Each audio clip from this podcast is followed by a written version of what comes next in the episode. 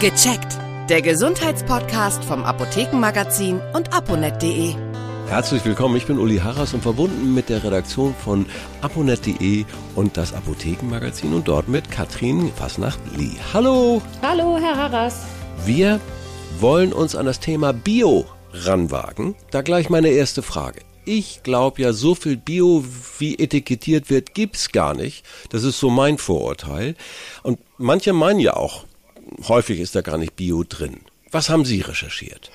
Na, also ich denke schon, dass wenn Bio draufsteht, auch Bio drin ist. Allerdings muss man natürlich auf die richtigen Siegel achten. Mhm. Also verlässliche Siegel sind zum Beispiel das EU-Bio-Siegel. Das ist so hellgrün mit so ja. Sternen in Blattform. Oder das deutsche Bio-Logo, da steht einfach Bio in einem Sechseck. Wenn diese Siegel auf ein Produkt drauf sind, dann kann man sich darauf verlassen, denn die werden regelmäßig kontrolliert, die Betriebe werden zunächst zertifiziert und einmal im Jahr wird da mindestens nochmal drauf geschaut. Es gibt auch andere Biologos, die noch dazukommen können. Das sind die von Anbauverbänden wie Bioland, Demeter oder ja. Naturland. Das ist zusätzlich. Und wenn das draufsteht, ist auch Bio drin. Wo man vorsichtig sein muss, ist, wenn jetzt nur irgendwelche irgendwelche Begriffe draufstehen wie natürlich oder naturnah mm. oder ähm, aus kontrolliertem Anbau, dann ja. versuchen mitunter Hersteller da auch Bio vorzugaukeln, wo gar keins drin ist. Also Sie sagen, das ist wirklich nahtlos nachvollziehbar, dass da nicht irgendein Zwischenhändler einfach mal ich sag mal, einen Biokarton genommen hat, sondern das wird dann so durchkontrolliert. Sind die Kontrollen so nahtlos?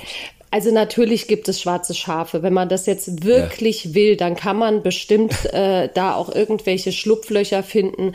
Aber die Gefahr, dass man da aufgedeckt wird, besteht. Weil, wie gesagt, Kontrollen finden einmal im Jahr statt. Die Betriebe müssen mhm. sehr viele Zertifikate und Unterlagen vorhalten, die kontrolliert werden ja. von Ökokontrollstellen. Die Ökokontrollstellen sind wiederum staatlich kontrolliert. Also da wird schon wirklich drauf geachtet, dass es ab und zu ein schwarzes Schaf gibt das kann man natürlich in keiner Branche ausschließen. Selbstverständlich.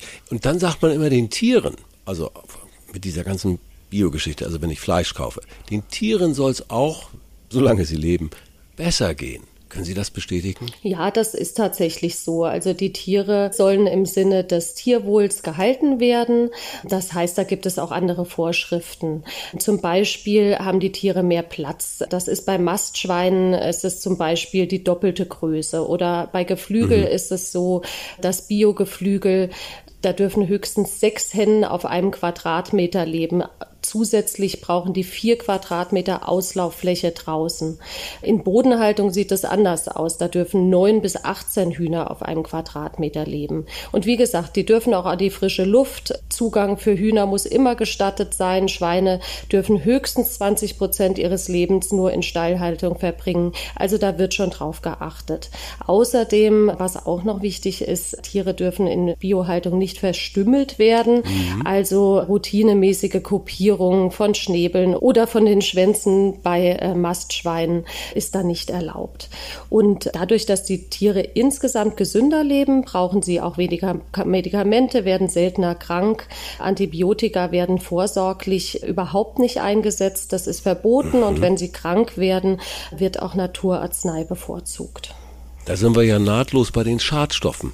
Das ist ja dann wirklich auch der Fall, dass in Bio-Lebensmitteln Fleisch, aber auch in Gemüse oder in Obst weniger Schadstoffe drin sind. Ja, das ist so. Da haben Sie recht. Wie gesagt, angefangen von den Arzneimitteln.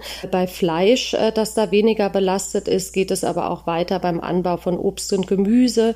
Da setzen Biobauern auf natürliche Düngung zum einen, also auf Fruchtfolgen, hm. Kompost, Gründünger. Chemisch-synthetische Dünger werden da nicht eingesetzt. Beim Pflanzenschutz wird auch nicht die Chemiekeule ausgepackt, sondern es sind nur sehr wenige Pflanzenschutzmittel zugelassen und Bio Biobauern gehen tatsächlich zum Unkrautjäten aufs Feld, auch per Hand teilweise. Das kommt mhm. auf das jeweilige Produkt an. Und die Rückstände werden natürlich auch gut kontrolliert und die Höchstgrenzen sind niedriger.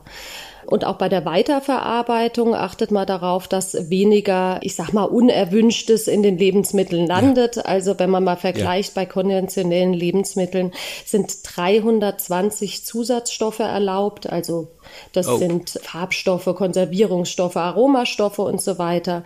Ja. Und das sieht bei Bio ganz anders aus. Laut EU-Öko-Verordnung sind nur 47 Zusatzstoffe zugelassen, Bioland und Naturland. Da sind es nur rund 20 und Demeter erlaubt sogar nur 13 Zusatzstoffe bei der Weiterverarbeitung. Das ist ein Unterschied. Dann soll ja in Bio noch Gutes, viel mehr Gutes drinstecken. Bestätigen Sie das? Ja, das kann man so generell nicht sagen. Also nicht jede Gurke oder jede Karotte enthält mehr wertvolle Inhaltsstoffe als die aus konventionellem Anbau. Aber es gibt einige Lebensmittel, wo man wirklich zeigen konnte, dass die auch ein bisschen bessere Nährstoffe enthalten. Zum Beispiel bei Milch mhm. ist das der Fall. Wenn die Tiere da viel auf der Weide stehen, viel Grünfutter bekommen, dann enthält die Milch mehr ähm, herzgesunde Omega-3-Fettsäuren. Bei anderen frischen Lebensmitteln wie Obst und Gemüse, die wachsen zum Teil langsamer und enthalten dadurch teilweise mehr sekundäre Pflanzenstoffe oder schmecken auch manchmal intensiver. Und äh, auch bei Tieren achtet man ja im Ökolandbau darauf, dass die langsamer wachsen und dadurch wird auch mhm. das Fleisch mitunter ein bisschen besser. Das kann man schmecken. Hm, teurer ist es aber trotzdem und manchmal ja sogar sehr viel teurer. Oder ist das jetzt ein Vorurteil? Nee, das ist mit Sicherheit kein Vorurteil. Gerade beim Fleisch haben Sie recht. Also ökologisch erzeugtes Fleisch ist schon deutlich teurer als mhm. normales. Mhm. Da gibt's verschiedene Strategien, wie man sich das trotzdem ab und zu leisten kann. Also einmal, indem man ja. einfach weniger Fleisch isst. Das machen wir zu Hause auch. Es gibt vielleicht ein, ja. zweimal die Woche Fleisch. Und auch die Portionen sind kleiner. Also bei uns kriegt mhm. jeder gut 100 Gramm Fleisch. Und das ist jetzt weniger, als die meisten essen aber die Gerichte schmecken trotzdem genauso gut. Dann gibt es ja Fleisch- und Wurstwaren, die verarbeitet sind, also mhm. Bratwürste oder Fleischwurst oder so. Und die gibt es zum Teil auch günstiger, gerade beim Discounter. Und was andere Lebensmittel betrifft in Bioqualität, da lohnt es sich immer auf die Saisonalität zu achten. Also wenn es gerade viele Erdbeeren auf dem Markt gibt oder wenn gerade Traubenzeit ist oder Kohlzeit, dann werden die Lebensmittel auch in Bioqualität recht günstig angeboten. Also einfach auf die Angebote achten und sich hin und wieder das leisten, was passt. Und dann tut man sich und vor allen Dingen auf lange Sicht auch der Umwelt was was Gutes. Gutes Schlusswort und viele Argumente für Bio habe ich gehört. Herzlichen Dank. Katrin Fasnacht-Lie war das aus der Redaktion von abonnet.de und dem Apothekenmagazin. Tschüss, bis zum nächsten Mal. Tschüss, Herr Harras, danke. Vielen Dank fürs Zuhören. Vergessen Sie nicht, unseren Podcast zu abonnieren. Und viele weitere Tipps und Informationen für Ihre Gesundheit lesen Sie online auf www.aponet.de und alle 14 Tage im Apothekenmagazin das Sie kostenlos in Ihrer Apotheke bekommen. Bis nächste Woche zur neuen Folge von Gecheckt, der Gesundheitspodcast vom Apothekenmagazin und aponet.de.